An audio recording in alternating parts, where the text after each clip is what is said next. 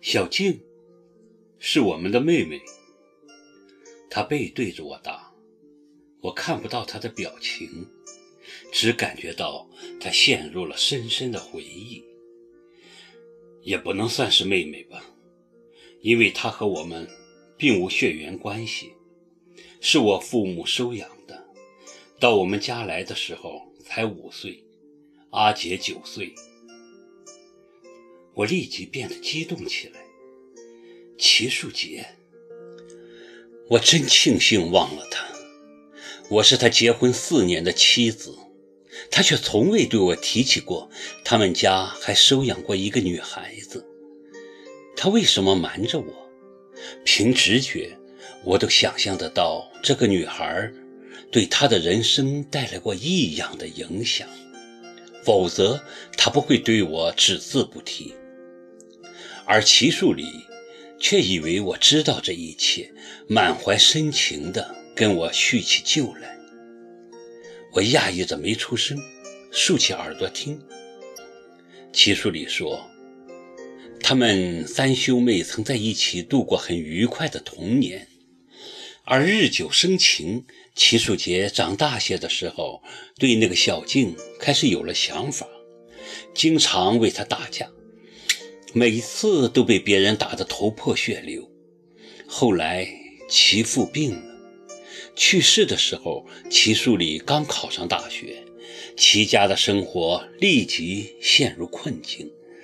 齐母没有工作，累死累活的也养不起三个上学的孩子。齐树礼很懂事，瞒着家人退学去做工赚钱。他一直不敢回家。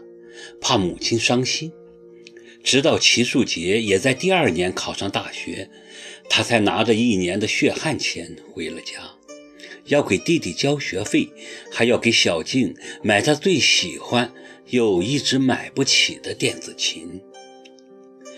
他真是很高兴地回到家的，可是回来却已是物是人非，什么都变了，小静不在了。他被齐母偷偷送了人，连齐树杰都不知道。齐树礼疯了似的跑出了家门，从此再也没回去。他打听到小静被收养他的人带到国外，至于是哪个国家，却无从知道。他不管，拼命的赚钱，想要出国去找小静。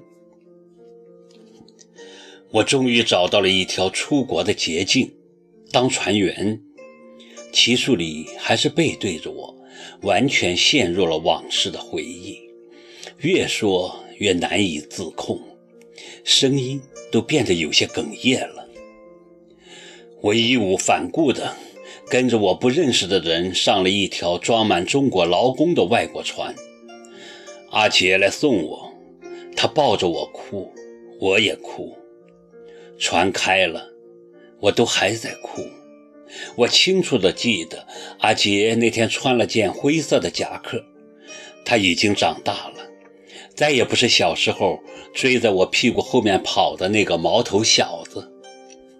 我问他：“万一我们找不到小静怎么办？”他又哭起来了。他说：“如果真找不到，他就一辈子不结婚。”他说的很认真。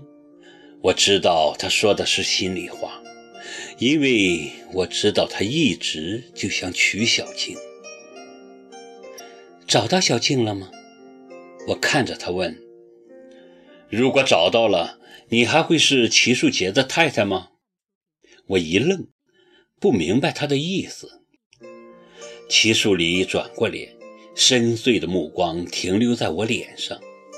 他的头顶和身上已落满雪花，站在我面前像尊雕像。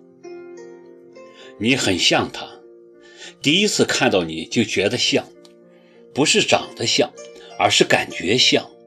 你应该就是阿杰心中的小静，所以他应该很爱你，你们应该生活的很幸福，是吗？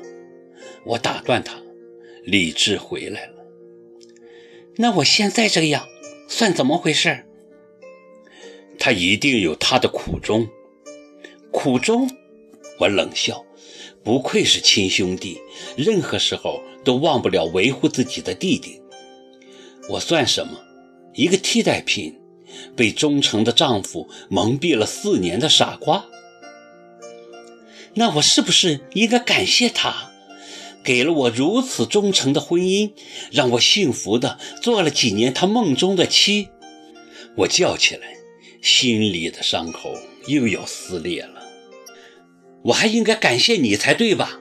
谢谢你告诉我这些，让我知道原来这世上还有如此荡气回肠的亲情和爱情，让我明白我这个天底下头号大傻瓜做了四年的替代品，居然还浑然不觉，让我血淋淋的看到整个世界就是一个美丽的欺骗，人性如此卑劣。